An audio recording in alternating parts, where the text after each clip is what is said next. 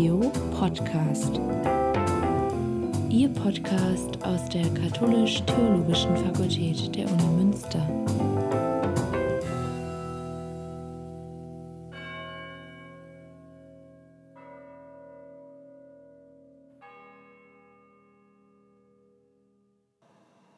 In der heutigen Folge von Theo Podcast sprechen Caroline Hemsing, wissenschaftliche Mitarbeiterin an der Arbeitsstelle für christliche Bildtheorie, theologische Ästhetik und Bilddidaktik, Norbert Köster, Professor für historische Theologie und ihre Didaktik und ich, Ludger Hiepel, akademischer Rat am Institut für biblische Exegese und Theologie. Caroline Hemsing und ich haben die Ausstellung Transformation Desert Space kuratiert. Zusammen mit Norbert Köster haben wir das begleitende Hauptseminar Dialogue Earth, die Wüste als Locus Theologicus, durchgeführt.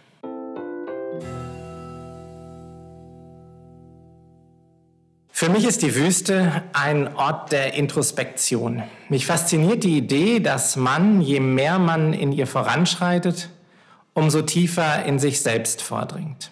Der Raum wird zur Metapher einer inneren Reise. Durch die Beziehung zur Wüste entsteht so etwas wie eine sakrale Beziehung zur Unendlichkeit, von der wir westlichen Gesellschaften abgeschnitten sind. Das sind die Worte von Dennis Villeneuve, der die Regie für die Neuverfilmung des Epos Dune führte, die 2021 in den deutschen Kinos Premiere feierte. Wüste erfahren zu können, ist in der Tat in den verschiedenen Teilen der Erde unterschiedlich möglich. Während es in Europa nur wenige Wüsten gibt, gehört die Wüste selbstverständlich in den Regionen, in denen die drei monotheistischen Religionen entstanden sind, wie selbstverständlich dazu. In der Bibel wird daher die Wüste ambivalent dargestellt. Neben dem Ort der Gottesbegegnung und des Heils ist sie andererseits ein Ort der Gefahr, ein gegenmenschlicher, ja lebensfeindlicher Ort. Weil die Wüste zum alltäglichen Leben gehört, kennt die hebräische Bibel bzw. das Alte Testament neben dem Begriff Mitbar, der ein trockenes Gebiet, die Wüste oder die Halbwüste, die Steppe beschreibt, eine Vielzahl von Begriffen,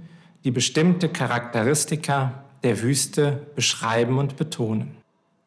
Im Mittelalter wird die Wüste dann zu einem Sehnsuchtsort. Bei dem Theologen und Mystiker Meister Eckhart wird die Wüste in einer doppelten symbolischen Perspektive gesehen. Einerseits als Land der Lehre für das Freiwerden des Menschen vom Versklavtsein, an die Dinge und vom Wahn sein Leben selbst leisten zu können, und andererseits ist sie mit ihrem ausgedörrten, nach Wasser geradezu schreienden Boden ein Zeichen des inneren, geschöpflichen Empfänglichseins für eine Fruchtbarkeit, die ihm durch das lebensspendende Wasser Gottes geschenkt wird. Die Wüste eröffnet demnach als äußerer Desert Space die Möglichkeit, den inneren Raum ebenfalls zu leeren, um sich zu finden und vielleicht von Gott füllen zu lassen. An der Arbeitsstelle für christliche Bildtheorie ist es in den letzten 25 Jahren eigentlich immer schon Tradition gewesen, dass wir uns nicht nur mit moderner und zeitgenössischer Kunst beschäftigen, sondern uns regelmäßig auch an Ausstellungen beteiligen oder solche selbst kuratieren. Als ich vor einigen Jahren auf einer Vernissage Ulrike Arnold kennenlernte, hatte ich sofort die Idee, diese Tradition weiterzuführen und mit ihren Arbeiten eine Ausstellung zu machen, weil, wie wir gerade schon gehört haben, die Wüste ein theologisches Thema ist, was einen berechtigterweise umtreiben kann. Und so ging es mir als Theologin auch. Und als dann durch eine Zufallsentdeckung mir der Bunker als perfekter Ausstellungsort über den Weg lief, war der Plan perfekt. Der Bunker im Bioenergiepark Saarbeck nämlich kann von den Mitarbeitern und Mitarbeiterinnen der WWU gemietet werden für genau solche spannenden spannenden Projekte. Und für dieses spannende Projekt passt er besonders gut, weil der Bunker selbst ein Desert Space ist und die Werke der Düsseldorfer Künstlerin Ulrike Arnold Jahrgang 1950, äh, greift er besonders gut auf als entlegener Ort, weil sie selber seit 40 Jahren sich an die einsamsten Orte der Welt begibt, um dort zu arbeiten. Und das macht sie nicht mit Farben oder sonstigen künstlichen Materialien, sondern nur mit dem, was ihr die Natur liefert. Also Erde, Sand, Meteoritenstaub, Vulkanasche, Manchmal zeichnet sie auch, aber meistens verwendet sie Leinwände, die sie wie lose Häute der Landschaften einfach auf den Boden legt und vor Ort darauf arbeitet. Hinten zeichnet sie ihre Werke mit SDG, Soli Deo Gloria. Dabei kann man ihr, ihr Wirken so beschreiben, dass sie gewissermaßen ja eine Nomadin ist, denn sie hat nicht nur ihr Atelier in Düsseldorf, sondern auch eine Ermitage in der amerikanischen Wüste. Sie setzt sich also regelmäßig für viele Monate dem Desert Space wirklich aus. Und ihre Werke, die dabei entstehen, sind so etwas wie visuelle Tagebücher ihrer Reisen in Sand, Salz und Steinwüsten. Es werden quasi abstrakte Porträts der Erfahrungen, die sie in diesen Landschaften macht. Und was dann besonders interessant ist, dass sie eben nicht nur sich in den Wüsten aufhält, sondern sie auch immer wieder zu Orten von ritueller, magischer oder auch sakraler Bedeutung zieht, also Höhlen, Klöster oder andere jahrhundertealte Orte. Dort nimmt sie dann das Material auf und transformiert es zu einer neuen Landschaft. Dabei entsteht eine Oberfläche, die uns als Betrachterinnen und Betrachter herausfordert, sie zu erforschen und hinter die Schichten zu blicken. Und was uns dann verändert zurücklässt, ist quasi die Energie, die der Aufenthalt in der Einsamkeit der Natur freigesetzt hat. Und diesen Wandlungsprozess, den wollten wir in der Ausstellung nachvollziehen und haben dafür fünf Schlagworte entwickelt, die diese Erfahrung beschreiben. Impuls, Movement, Creation, Substance, Body. Ein theologisches Hauptseminar, in dem Studierende lernen sollen, wissenschaftlich zu arbeiten, zu einer Ausstellung. Geht das? Ist das theologisch verantwortbar? Damit sind wir bei der Frage, was die Bedeutung einer wissenschaftlichen Beschäftigung mit einem solchen Thema wie der Wüste und auch mit Kunst, die Wüste zum Ausdruck bringen will, bedeuten kann. Dabei hilft eine alte theologische Tradition, nämlich von Orten der Theologie zu sprechen. Das ist in der Tradition zunächst erst einmal ein solcher Ort wie die Bibel, ein Ort wie die Geschichte der Kirche, ein Ort wie die lehramtliche Tradition. Heute erweitern wir diese theologischen Orte aber in vielerlei Hinsicht. Wir sehen eben auch so einen Ort wie die Wüste als einen Ort der Theologie. Warum? Die Theologie lebt von den Orten, an denen sie betrieben wird. In den 70er Jahren, 80er Jahren des letzten Jahrhunderts haben wir das in der Befreiungstheologie gesehen, wie sehr ein südamerikanischer Kontext Theologie beeinflussen kann. Und seit dem Beginn der jüdisch-christlichen Geschichte ist die Wüste eben ein solcher Ort gewesen. Das ist auf der einen Seite in der Geschichte Israels so, die Wüste war der Ort der Begegnung Gottes mit seinem Volk. Es war auch der Ort der Entscheidungen des Volkes für und manchmal auch gegen seinen Gott. Und es war auch in der christlichen Zeit ab dem dritten Jahrhundert ein Ort, in den sich Menschen zurückzogen, die ganz besonders Gott gesucht haben. Und diese Tradition setzt sich über die Mystik fort. Wir haben von Meister Eckhart schon gehört, bis in die moderne Zeit, wo ein Anselm Grün von Wüstenerfahrungen spricht oder auch ein Autor wie Anton de Saint-Exupéry viel gelesen wird. Die Wüste ist ein Ort, der theologische Fragen stellt und in dem theologisch ganz besonders gedacht werden kann. Dieses besondere Ausstellungsprojekt wurde gefördert durch die Universitätsgesellschaft Münster und durch die Arbeitsstelle Forschungstransfer. Es gab auch ein Rahmenprogramm zur Ausstellung. Einerseits eine Podiumsdiskussion, bei der Dr. Asma El-Maroufi wissenschaftliche Mitarbeiterin am Zentrum für Islamische Theologie, Norbert Köster und ich über die unterschiedlichen Perspektiven auf die Wüste als Locus Theologicus sprachen. Eine besondere Führung für Menschen mit Blindheit oder Sehbehinderung unter dem Titel Experiencing the Desert Space musste leider aufgrund der pandemischen Lage mit hohen Inzidenzen ausfallen. Die Idee dahinter, die Beschaffenheit der Werke, ermöglicht es in besonderer Weise, sie haptisch erlebbar zu machen. Die Künstlerin Ulrike Arnold wollte dafür Materialien aus ihrem Atelier zur Verfügung stellen, sodass Erde, Steine, Salze und Asche den Schaffensprozess von Ulrike Arnold greifbar werden lassen. In der außergewöhnlichen Akustik des Bunkers sollten außerdem Kompositionen der Künstlerin zu Gehör gebracht werden, die den Klang der Wüste thematisieren.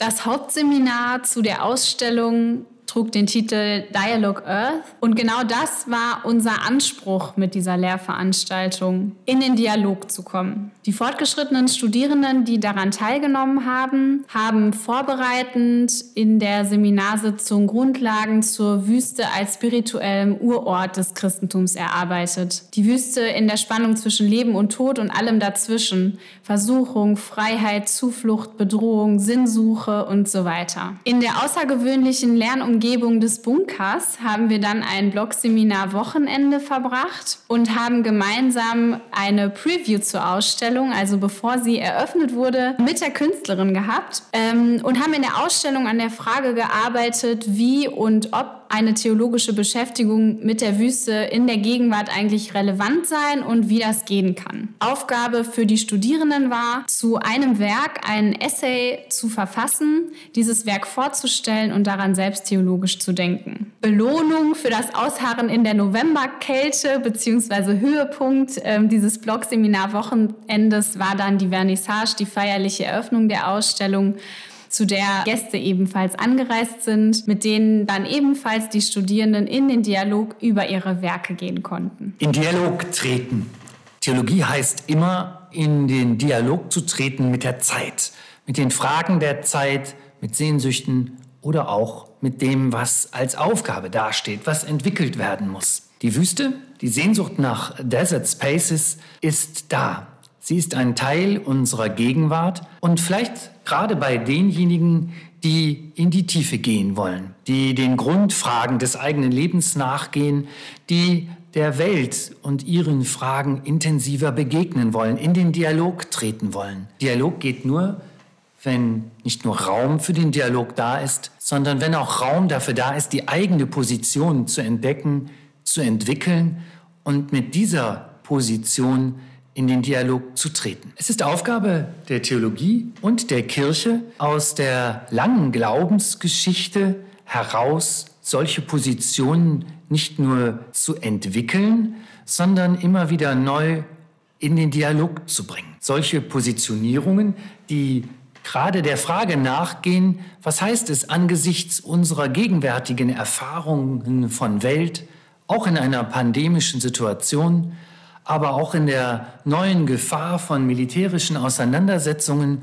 aber auch von Kirchenkrisen und der Suche nach Spiritualität in einen solchen Dialog zu treten. Die Wüste ist ein Ort der Begegnung, in dem der Mensch zunächst erst einmal sich selbst begegnet, seinen eigenen Grundfragen. Theologisch in einem Seminar der Wüste nachzuspüren heißt also zunächst erst einmal die eigenen anthropologischen Grundfragen, die bedrängend sein können, in den Blick zu nehmen, für sich selbst durchzubuchstabieren und zu überlegen, wie man mit diesen Fragen umgehen kann. Nur dort, wo wir einen Zugang zu diesen Wüstenerfahrungen finden, können wir diese Erfahrungen in die Zeit mit hineinnehmen, der es oft vermangelt an Wüstenerfahrung und die diese Wüstenerfahrung nur als Sehnsucht, als Urlaubswunsch, als vielleicht etwas zukünftiges kennt, aber nicht als eine reale Frage und als eine reale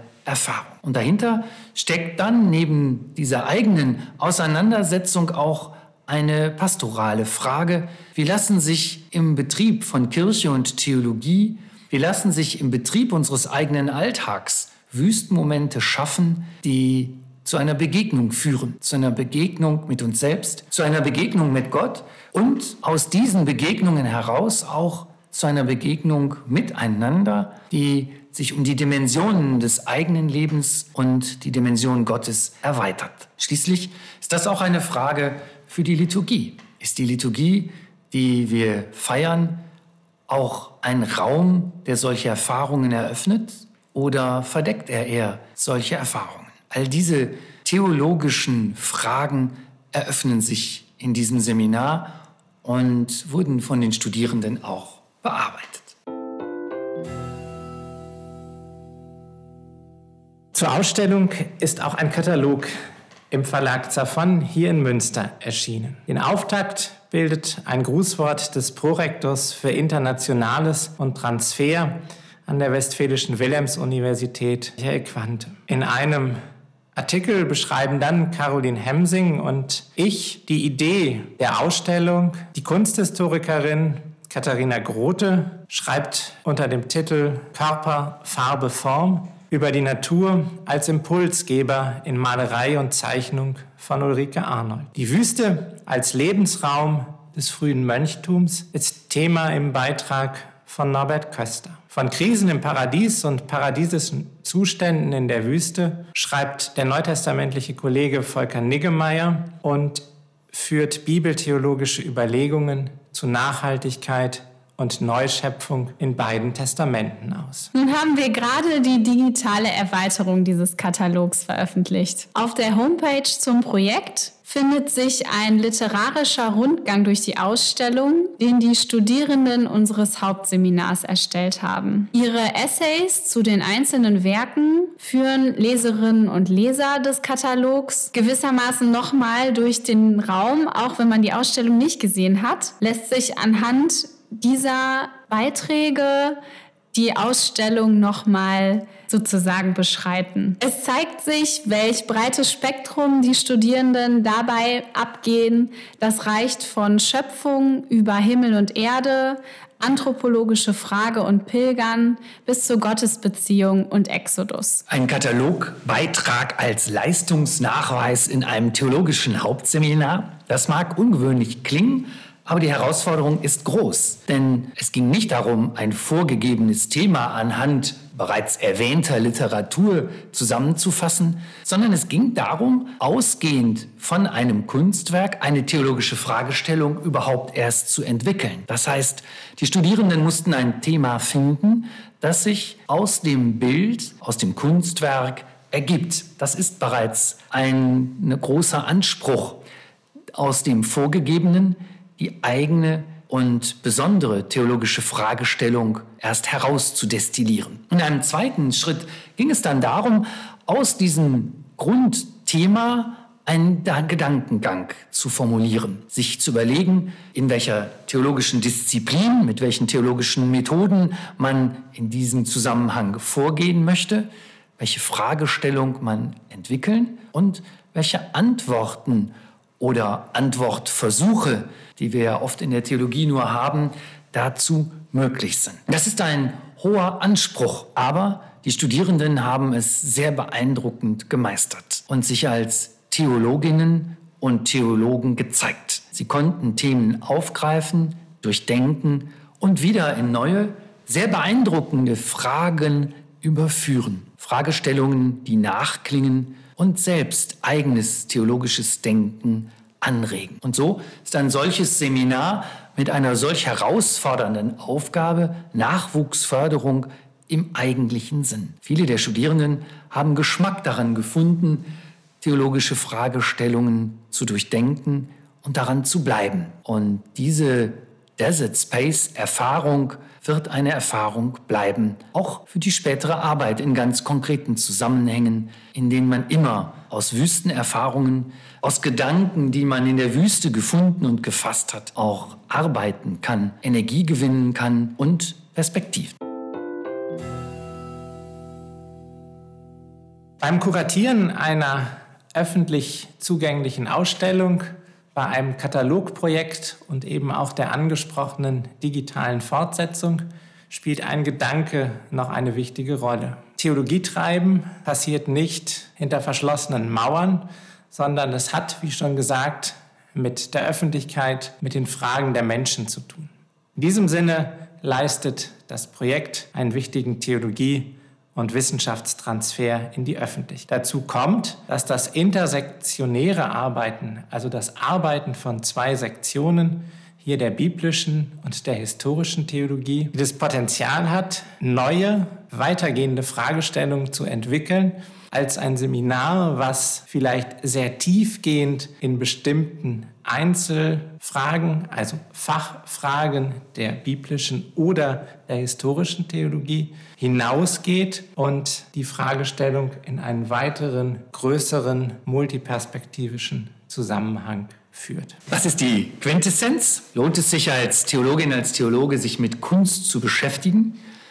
Im Nachgang des Seminars würden wir alle, wenn ich das richtig wahrnehme, sagen selbstverständlich. Es lohnt sich, sich Gedanken über die Werke bildender Kunst zu machen und auch gerade zu einem so speziellen Thema wie der Wüste. Warum ist das so? Warum lohnt es sich, das in Angriff zu nehmen? Unserer Erfahrung nach laden Kunstwerke zunächst erst einmal zum Entdecken ein. Es war für alle Studierenden spannend, herauszufinden, wie ein Bild entstanden ist, was zum Ausdruck gebracht werden soll oder zum Ausdruck gebracht werden kann, welche Materialien dafür verwendet werden, welche Techniken und wie auch dann ein solches Kunstwerk im Rahmen einer Ausstellung arrangiert ist. Kunstwerke laden zum Entdecken ein, das ist spannend. Aber sie laden nicht nur zum Entdecken ein, sondern gute Kunst eröffnet Fragestellungen. Und zwar in der Regel anthropologische Fragestellungen.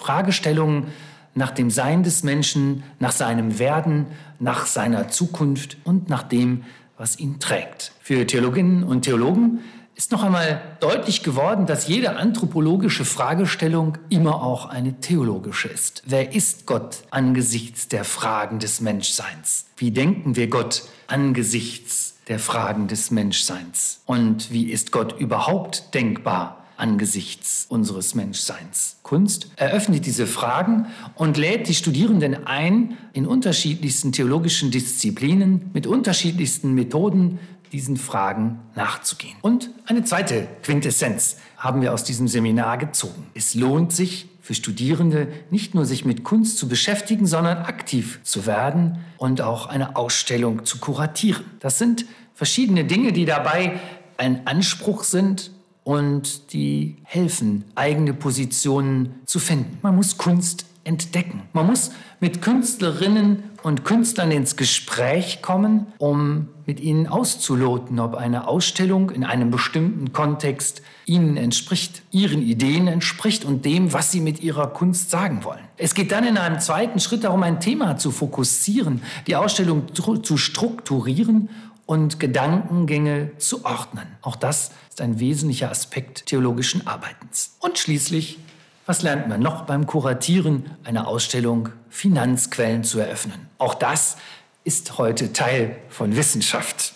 Niemand kann Wissenschaft betreiben, ohne Drittmittel im Auge zu behalten. Man mag denken darüber, wie man will. Es ist eine gute Vorbereitung für Theologinnen und Theologen, auch an diesem Feld sich einmal zu erproben und sich zu freuen, wenn eine Universitätsgesellschaft oder wenn Banken Sparkassen sagen, das ist ein lohnenswertes Projekt. Das greift Fragen auf, die Menschen heute haben und es lädt Menschen ein, sich mit Themen zu beschäftigen, die gesellschaftlich relevant sind. Also unsere Quintessenz, das ist ein gutes Vorhaben und man lernt viel und in vielen Dimensionen. Zum Abschluss dieser Folge möchte ich gerne noch mal vom Hören zum Sehen kommen. Liebe Zuhörerinnen und Zuhörer, ich darf Sie auf das Bild zu dieser Folge verweisen. Vielleicht möchten Sie auch auf der Homepage den virtuellen Blick durch die Ausstellung in Videoform sich nochmal anschauen. Das Herzstück unserer Ausstellung war der Malkittel von Ulrike Arnold. Es hing im Zentrum des Bunkers, sodass Besucherinnen und Besucher um den Malkittel gekreist sind, während sie sich die Werke angeschaut haben. Wie auch im Atelier von Ulrike Arnold hängt der Malkittel, ein Leinenhemd, das die Spuren ihres Aufenthalts in der Wüste und ihrer Arbeit trägt, im Zentrum, so kann man sagen, vielleicht im übertragenen Sinne, auch unseren Nachdenkens über die Wüste. Welche Spuren hinterlässt sie am und im Menschen. Damit möchten wir mit einem wesentlichen Aspekt des Topos Wüste diese Folge beenden. Einen Moment im Desert Space sozusagen. Mit Stille.